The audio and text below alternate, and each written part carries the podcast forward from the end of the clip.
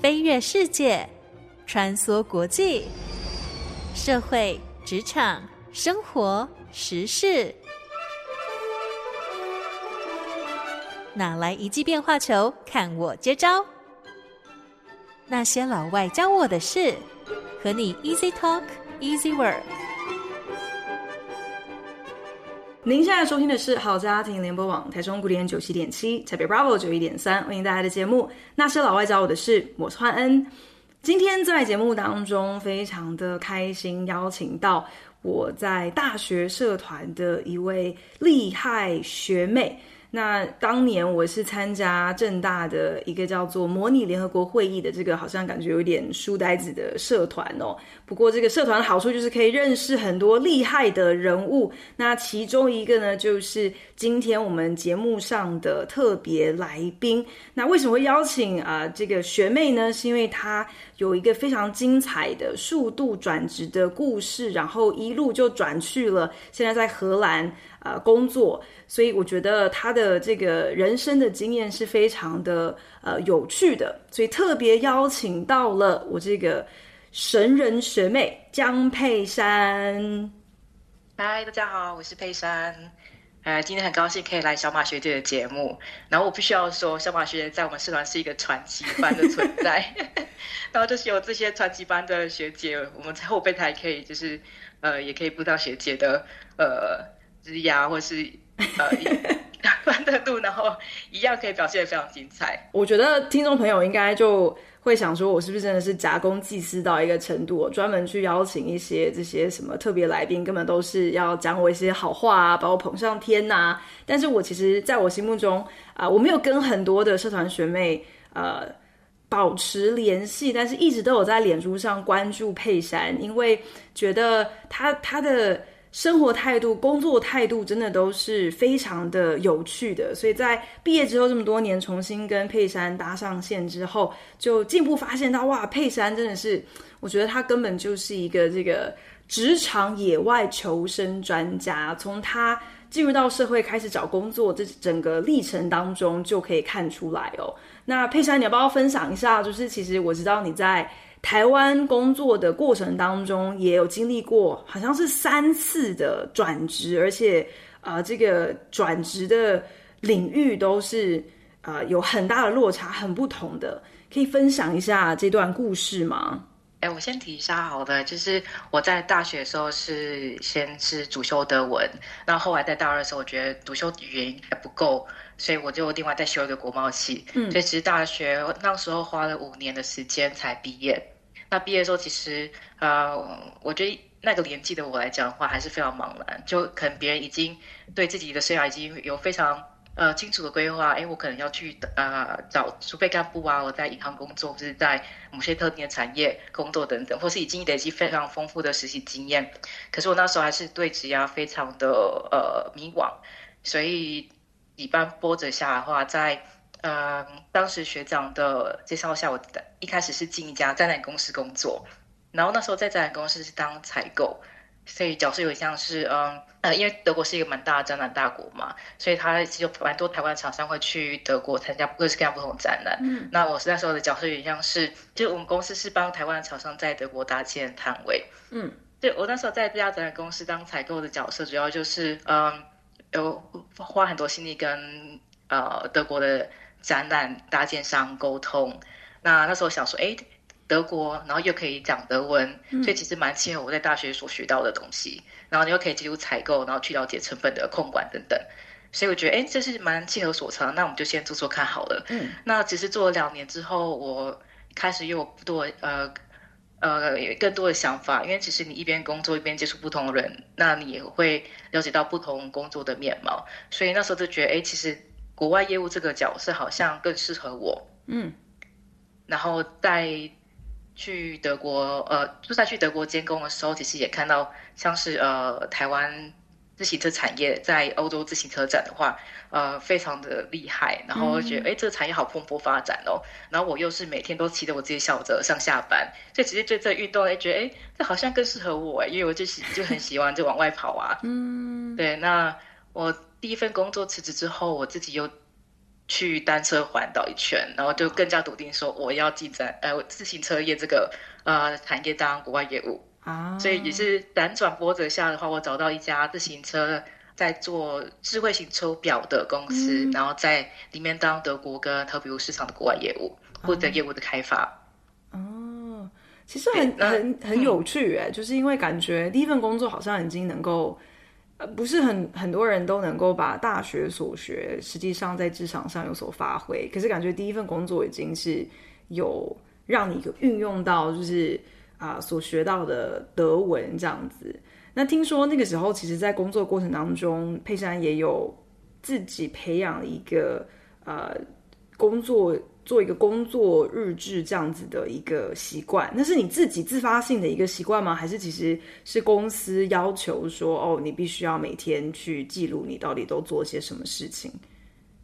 那时候，嗯，因为就前期刚出社会，我觉得应该大家都会有类似的心情，就就是你会不知道说到底人生 要怎么走，或是自己的职业。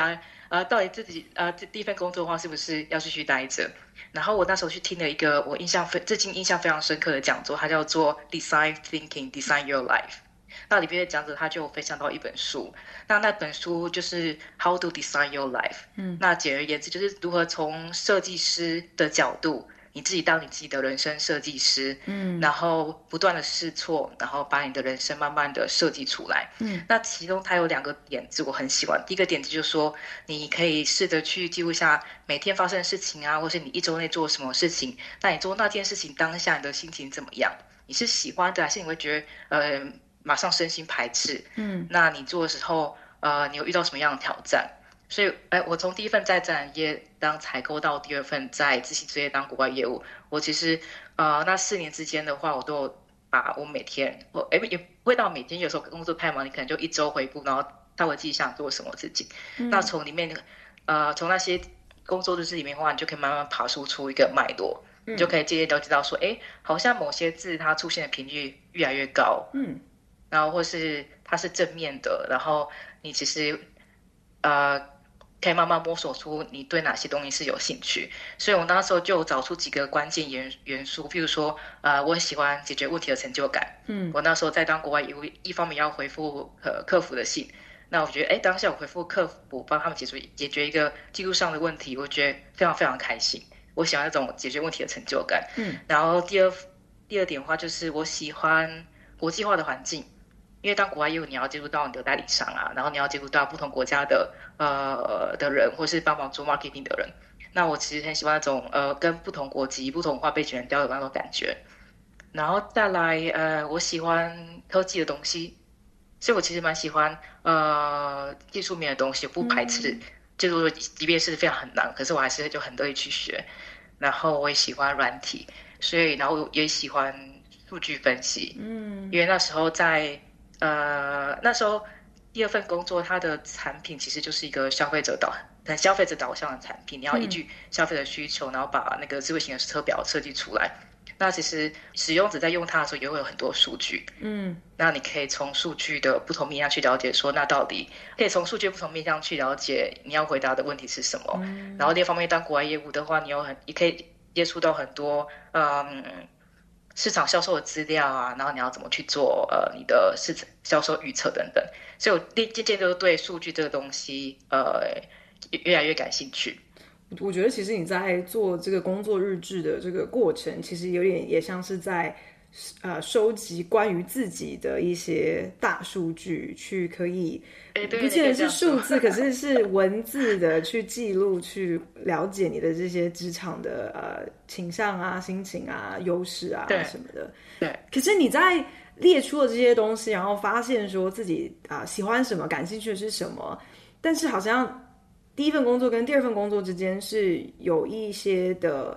呃，空档的是你是裸辞，并不是好像啊、呃，因为整理出了这些大数据，然后就非常顺利的无缝接轨到下一份理呃理想的工作，就还蛮好奇这个中间，一个是裸辞的勇气，我一直都很佩服，呃，敢裸辞的人，这个勇气是从哪来的？当时的呃想法是什么？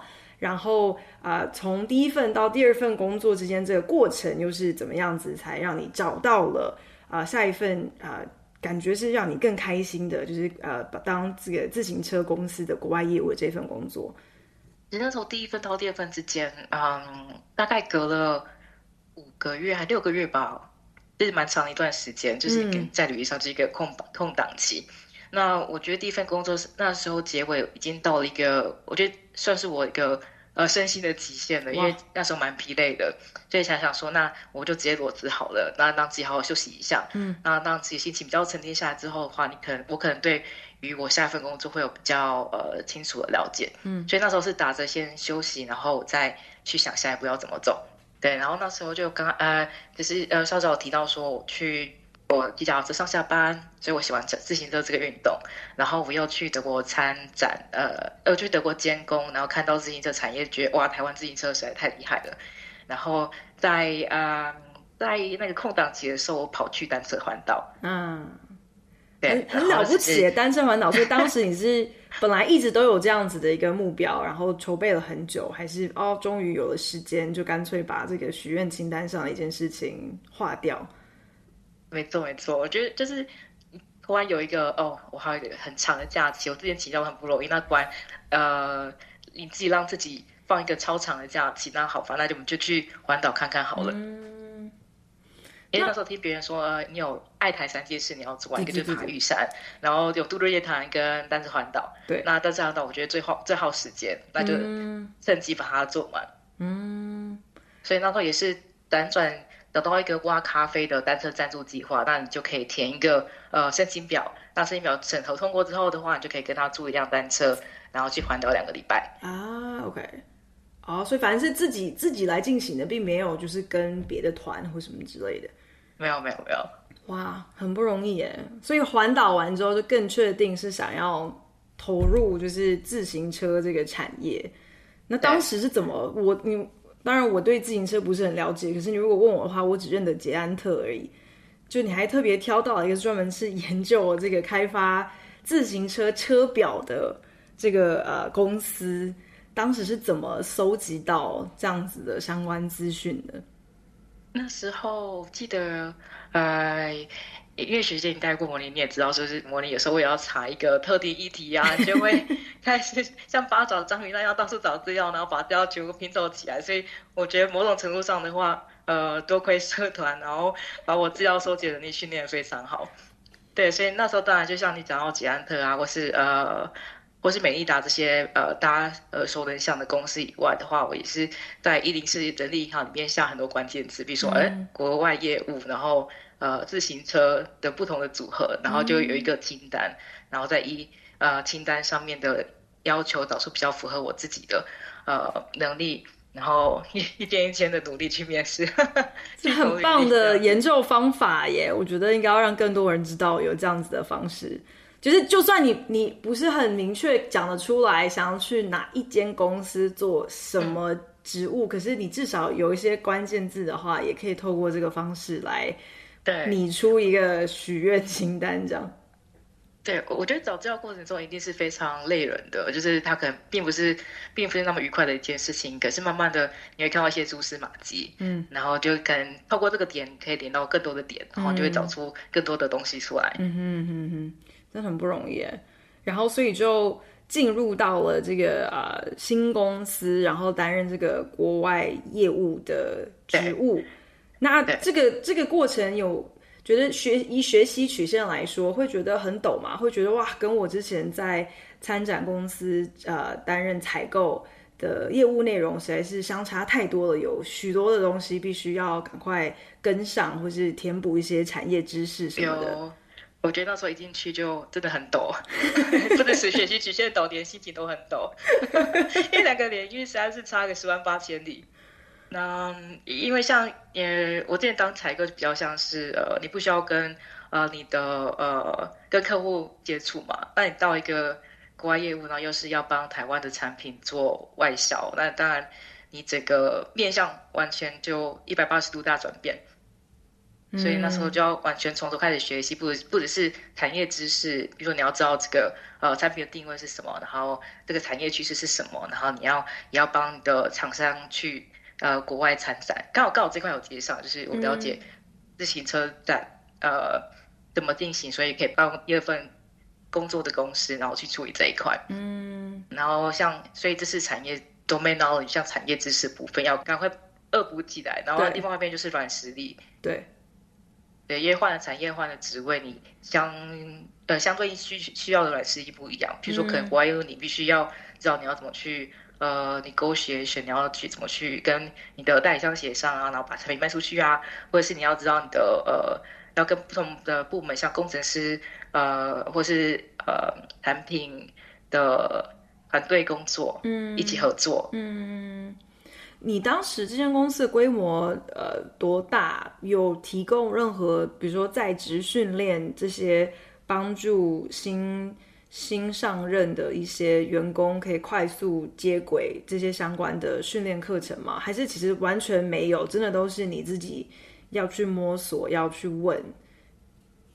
那时候印象中公司规模大概五十个人左右吧。哦，那很小。对对。对所以不会有像呃，不会有像我现在这间公司，就是它有一系列的线上课程，嗯、然后帮你训练。那主要那时候是有比较呃资深的同事或甚至是老板，然后他就用他自身的呃经验，嗯、对，嗯，所以就是有比较资深的呃同事或是甚至是老板，然后亲自下来带我们。嗯、所以我觉得一切都是 on job training，就是你、嗯、呃马上就是进去做，那你不不不懂的地方你就问。对，因为我感觉可能。很多人，尤其是如果是他们是在中小企业啊、做事的话，因为可能公司规模不是很大，那没有一些呃很有组织的训练课程啊，或者是可能连自己的主管搞不好也不太知道说怎么样子带人，也不擅长去。给很明确的指示，说，哎，你在这个新工作上头，你实际上应该要做什么？所以就更不要说新到位的员工，可能也不知道说自己会缺什么，或者还应该要增加哪方面的技能。所以就很好奇说，那佩珊你怎么样子在这种等于真的是啊、呃，那个英文就说 sink or swim 嘛，就是你你要么就是自己自学会游泳，不然你就要沉下去溺死了。在这样的情况之下，怎么样子去找到浮木？怎么样子可以不要溺死呢？谢谢，我想补充一点，因为刚才听你跟我讲，我想到一点我做过的尝试哦，就是说呃那时候我在第二家，哎，那时候我在台北的时候，其实我有另外在参加一个叫做 Toastmaster 的社团，嗯、那其实它就是英文演讲会。嗯，那我觉得像是国外业务的话，它特别需要呃你用英文去跟国外的代理商解释你的产品。然后我就觉得哇，我我要去做简报，用英文做简报，这个能力好缺乏哦。尤其是有时候你甚至要在国外的业务团队前面跟他讲说，哦，这个产品你要怎么卖呀？这个产品的规格是什么？然后你遇到一些客诉问题，你要怎么处理？嗯，所以我那时候觉得哇这份我完全没有这方面的能力，所以我就参加了呃英语演讲会。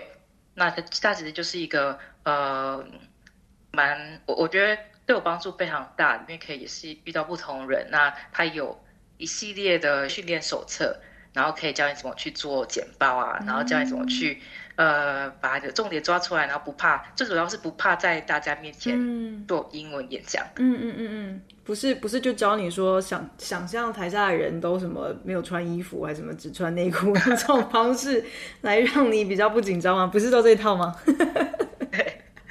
因为我印象中，我第一次参加的时候，哦，好像被 Q 上台去回答一个问题，那也是非常简单的生活问题，然后完全答不出话来。但我觉得配上的故事是告诉我们说，念大学的时候有没有参加社团，然后有没有好好认真玩社团，其实真的是受益无穷。感觉我们都是在社团里头学到的东西，反而在日后职场上特别受用。课堂上学到的东西，什么东西都已经忘到九霄云外去了。没错。这点我是完全同意，而且是不只是社团里面学到的东西，那其实你在参加社团，或是像呃你出社会工作之后参加的呃一些呃工作后的社团，我觉得你累积的人脉的话，其实对你来讲帮助也非常大。就是你可以大开眼界，看到认识不同各式各样不同的人。我觉得这个应该是我很佩服佩珊的很多点中的其中一点，就是啊、下班后。相信对大部分人来讲，都会觉得已经脑力枯竭了。可是我感觉佩珊，即便是下班之后，都没有停止思考，都没有停止去想说，我还可以怎样子让我的工作可能更能够胜任我的工作，或者是能够补强我觉得我缺乏的能力。所以我觉得这真的是很厉害的一个。老实说，是斗志快溺死了，快溺死了。哇，赶快让自己成长起来，真的是求生意志很旺盛啊！没错，对啊。你讲 Toastmaster，我才想起来，是不是也曾经看到佩珊在脸书上分享，好像后来还参加到别人有邀请你去当评审吗？有这样、哦、有这样一回事吗？因为那时候呃，台北的英语演讲会就是 Toastmaster，我其实参加的快五年，嗯。那后期的话，其实你有些你经验上来之后，你也比较敢做演讲，然后甚至你还有参加英语演讲比赛的经验。嗯，所以我最后有去受邀到不同的社团，然后帮他们呃当比赛的评审，然后给这样子一些回馈。哇，我感觉那应该、嗯、我我会觉得比上台讲话压力更大，就是 那又是另外一个新境界的挑战呢。对。就当时很害怕，可是觉得呃，你去尝试之后的话，你会觉得哎，其实好像事情没有你想象中那么可怕。嗯，而且你给别人一些回馈，就是 feedback 这个东西的话，其实目前在职场上也很蛮受用的。嗯，所以其实，在担任评审的过程，听起来也是一个对你来说是一个呃另外一种软实力的学习的机会、练习的机会。给怎么如何给回馈这件事情，其实真的很不容易。对，哇，有点像是你在野外的时候，你终于学会钻木取火了，然后你就开始教别人说：“哎，这个木头你要怎么钻，来可以取出很大的火来。”我感觉佩珊无止境的都是在野外不停的在钻木取火，真的很厉害。哇，那其实在这个自行车公司，感觉做的还蛮开心的啊，都有符合刚才佩珊分享的，就是。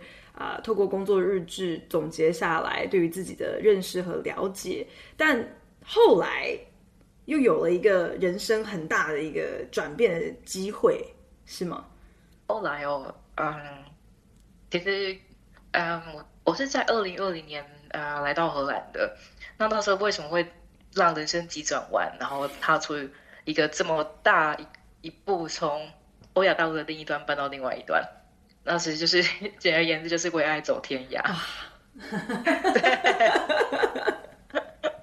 是最好的、最好的、最好的理由，这是最好的理由。对，对。那因为我男朋友是荷兰人，所以那时候其实呃，远距离也大概三年多了。嗯、那我觉得已经到一个地步，必须要好好去想说，哎，那到底呃下一步的话要怎么走？嗯。所以就是跟他讨论之后的话，我觉得呃，我想给自己一个机会，然后到国外，一方面也是到国外闯一闯。嗯，因为其实大学的时候也有想过说，哎，以后或许可以在国外或者在呃不同的国家工作看看。嗯，或是甚至到国外读书。所以这个想法一直在我脑袋里面，并没有走开。所以那时候呃，一方面为了走天涯了，一方面也想圆自己这个梦，所以才会决定在自行车。在家公司辞职，然后跟我男友搬到呃荷兰来定居。嗯，当时你决定要踏出这一步，而且是在疫情前期还是疫情期间啊？那时候二零二零年疫情刚爆发半年的时候啊，因为台湾的状况好像还好，嗯、对，台湾相对稳定，可是荷兰有已经进入了荷兰就已经爆炸了哦。对啊，那当时家人的想法是怎么样的？会不会有人劝你说缓一缓啊，啊再等一年啊？为什么要挑这个时候去到那里去？啊、台湾那么安全，国外也太可怕了。你确定要这样子？就直接杀入 杀入疫区？对，真的是真的是杀入疫区哎。所以当时你的想法是啊、呃，你已经事先呃规划好说，OK，那我。搬去荷兰之后啊，我要如何去呃，不管是找工作啊，或是干嘛，还是说反正就是现在都疫情大爆发，我就先去荷兰关一关，然后也给自己争取一些时间，慢慢慢慢看，有一些什么样子的规划吗？那个时候，嗯，我那时候的心情是因为呃，一方面也跟蛮多呃学长姐或是呃朋友聊聊，然后觉得多一个人。要直接在国外找工作，相对比较呃比较困难，所以我那时候是抱着一个，哎，那我可能先申请一个线上的，呃，不是线上，比如线上研究所，哎，那时候还不知道说研究所都会线上，后来就直接变成线上研究所，可是当时 当时并不是线上研究所，那时候就是抱着抱着一个想法说，啊，那我就去念个硕士嘛，那好歹我有国外的学历，我在国外找工作会比较方便。那又因为疫情爆发的关系，所以其实也趁着念书的时候，给自己更多的探索的时间，去了解什么工作。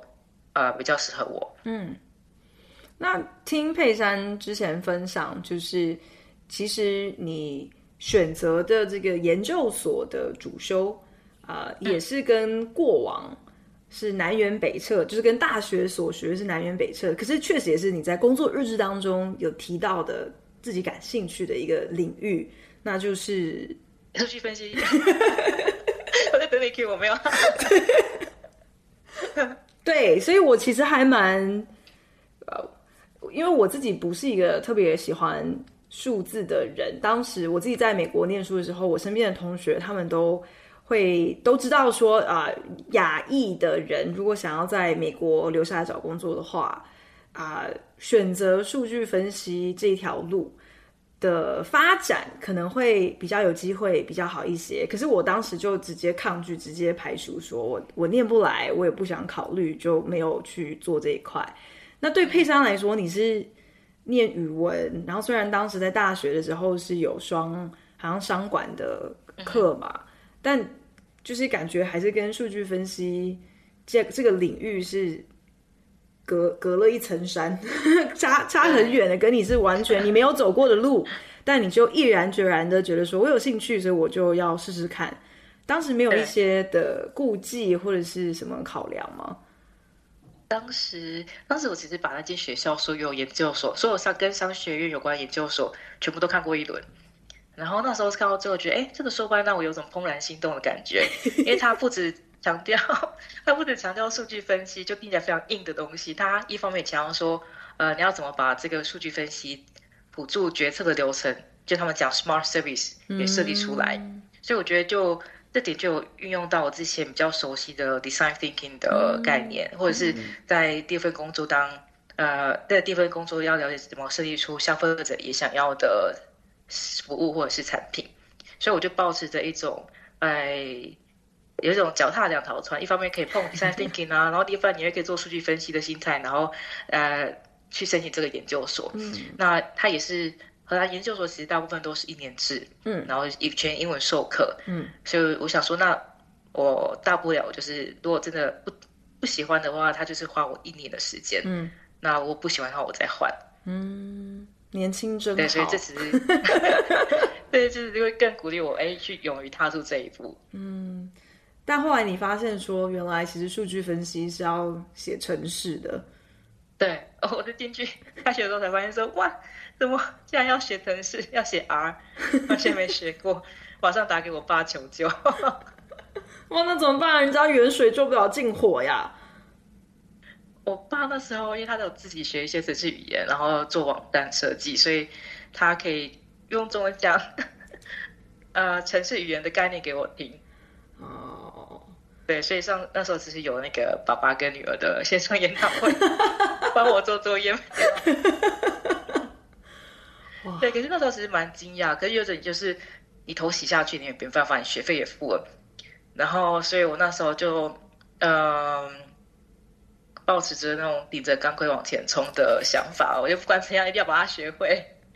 所以我觉得也练就了一生，就是在野外求生。然后你碰到你不熟的东西，就尝试看看，然后想办法把它学会，然后再再下一步要怎么走。而且真的是把所有的想得到的、没想到的资源全派上用场，连爸爸都拖下来当那个 call out 求救专线，也是也是很很不容易。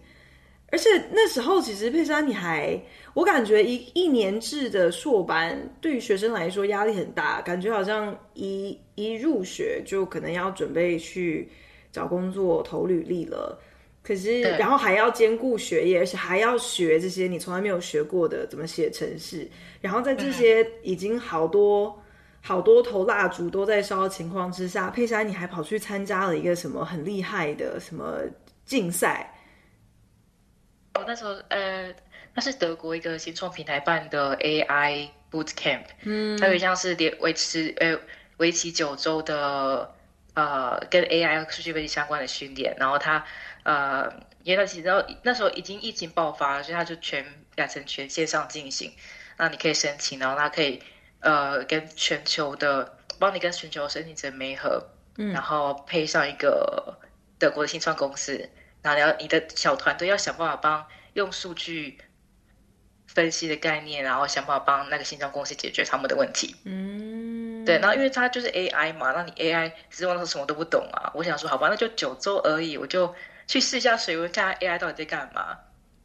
当时是只是因为你无意之间得到这个竞赛的消息，还是你就是对于哦是无意？我就想说，你还是你对 AI 就是觉得哦很有兴趣，想要。气象学气象气象教授转的信啊，然后我就点进去，觉得哎，这个蛮有趣的，反正线上，然后真的不行，我就中途退出就好了。反正反正试试再说。对，那当时的团队是怎么凑的？然后整个团队合作的过程还算顺利吗？还是跟可能来自不同国家背景的同学啊、在沟通上头有有发生一些什么？有趣的或者是痛苦的 摩擦吗？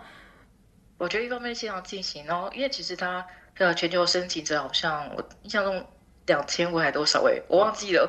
可是反正他就有很多关，那筛选到最后的话，我是跟呃一个在德国的印度人，跟在德国的德国人，还有在加拿大的印度人凑在一起哦。然后他有点像是看一下大家各自的背景啊、哦，所以是主办单位帮你们凑对。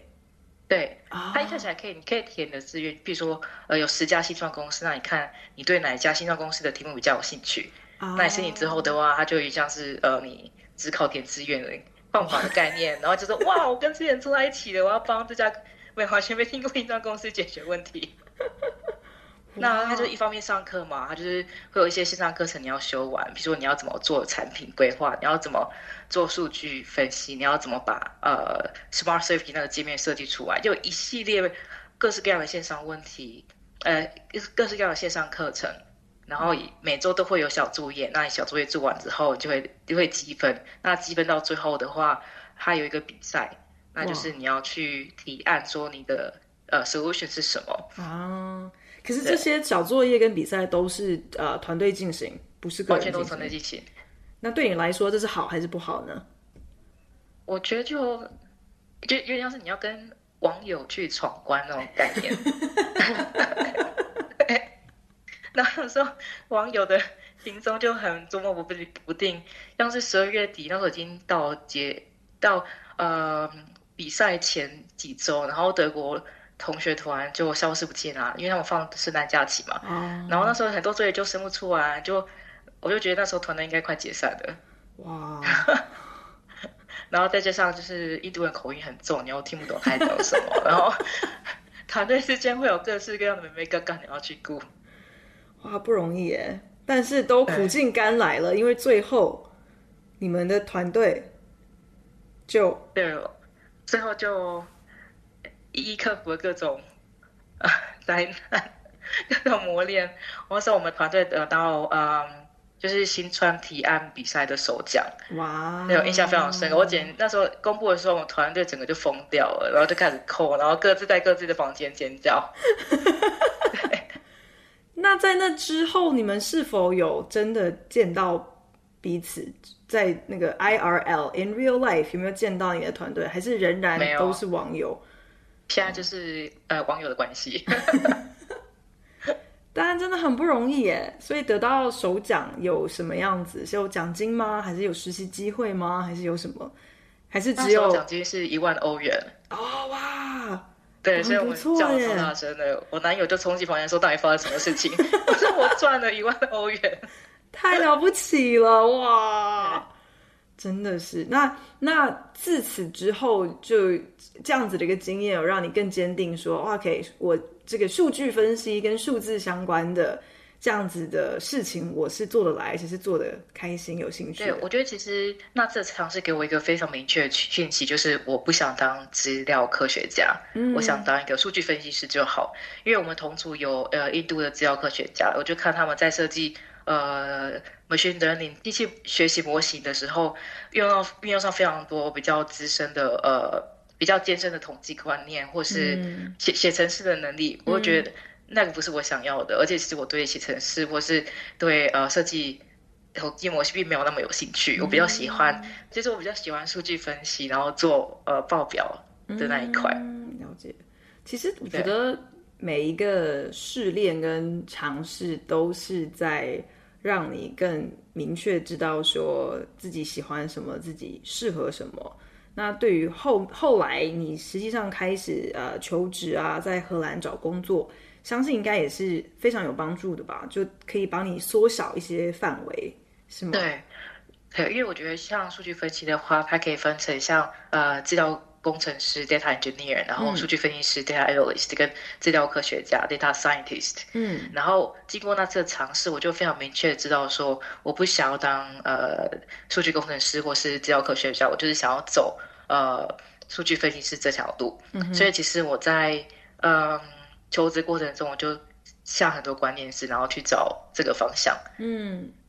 那那样子的那个过程，大概是呃，我觉得我们都基本上要找工作，这就已经是一件很不容易的事情。然后现在你又是在一个呃不熟悉的国家，然后啊、呃、要来找工作，那有遇到一些什么样子的状况，或者是你有另外野外求生出来什么样子的方式，可以走过这个？对所有人来讲都是很辛苦的一个一个过程吗？哦，oh, 呃，我我有一个呃尝试可以跟大家分享，就是我们那时候就我同时间也有因缘机会下，我朋友跟我介绍说，哎，佩珊，你要不要试试看台湾资料科学社群他们举办的 Major Mentee 的 program？嗯，然后觉得哎，这好有趣哦，然后我就去申请看看。那因为当然我我就是。啊，地也没有那么丰富，所以我就先当 mentee，然后接受 mentor 的辅导嘛。嗯嗯嗯。所以那时候只是就跟欧洲的一些台湾人，呃，凑在一起了。嗯。我当时印象中那时候有认识在荷兰，然后在英国跟在德国，然后也是以后也是对呃教科学呃数据分析有兴趣，然后以后呃嗯，硕班毕业后会在自己各个国家找工作的嗯呃的伙伴们。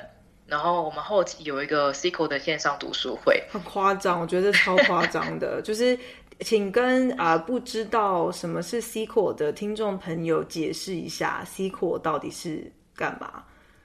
是哪里干嘛？其实 SQL 也是呃一种程式语言，那你就是嗯，透过 SQL 语法，你可以到不同的数据里面把数据给抓出来，然后整理出你想要的样子。对，那其实它是非常实用，然后几乎。呃，就是我们后来问一圈，发现一直这是在职场一个非常重要的技能。嗯，那因为大家都对 SQL 不熟嘛，那我们想说，哎，那好吧，那我们就呃来一个每周的读书会，然后去呃申请一个题库，然后每个人每周的你一题，然后来互相交流，看大家怎么解。真的是佩服的五体投地，就是一个是啊、呃、找到这样子一个资源，然后。能够帮佩珊跟这么多跟你一样，就是有上进心又好学的，呃，差不多呃同样的年龄、同样的呃就是阶段的人，可以凑在一起，然后再来是大家竟然都有志一同的，呃，要来来做这个事情，每个礼拜一起来上线，一起来自学 SQL，一起来解题，我真的觉得太了不起了。我们的群组名称就叫 SQL 刷题喽，而且我超爱，因为一方面就是大家可以互相取暖嘛，就呃欧洲的冬天非常冷啊，然后又被 做翻搞得非常烦恼，然后又要找工作，所以我们都说，呃，我们的读书会就是各自的补血大会，嗯，真的跟大家聊一聊，觉得哎，我可以呃互相帮忙面试啊，互相帮忙改履历啊，等等，嗯嗯嗯，然后大家各自。大家其实到最后都找到自己理想的工作，我觉得超棒的，真的很很不容易。所以有了这个 AI 大赛首奖的加持，然后又有了 SQL 这个呃取暖补血团的这个、嗯、呃帮忙，让你开始也多了实际上的一个 hard skill，一个会写程式的技能。真的，这样有因此让你找工作的过程一帆风顺吗？呃，当然没有。我觉得呃，这些都是呃，让你的经验更加分，然后也会让你更有自信。嗯，因为你会知道你握在手里的嘛，你会对于你要打的怪会比较有信心，可以击倒它。嗯嗯，对。那一方面，呃，像是那 AI 经验的话，它其实就是也是算是一种线上的实习，因为我们是跟呃新创公司一起合作，那所以它就算是我的实习经验，在海外的实习经验。然后像 SQL 读书会啊，那也是可以像在。啊、呃，在面试过程中，你可以展现你自己非常乐意学习，然后真的有做出一点东西来的那种决心。嗯，所以我觉得零零总总加起来的话，都是呃，在履历表上都算蛮不错的，嗯，呃，加分的选项。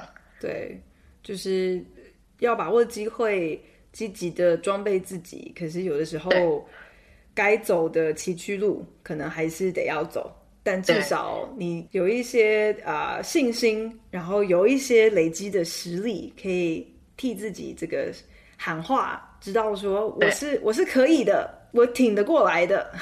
对，我觉得这都是非常重要的这个功课哦。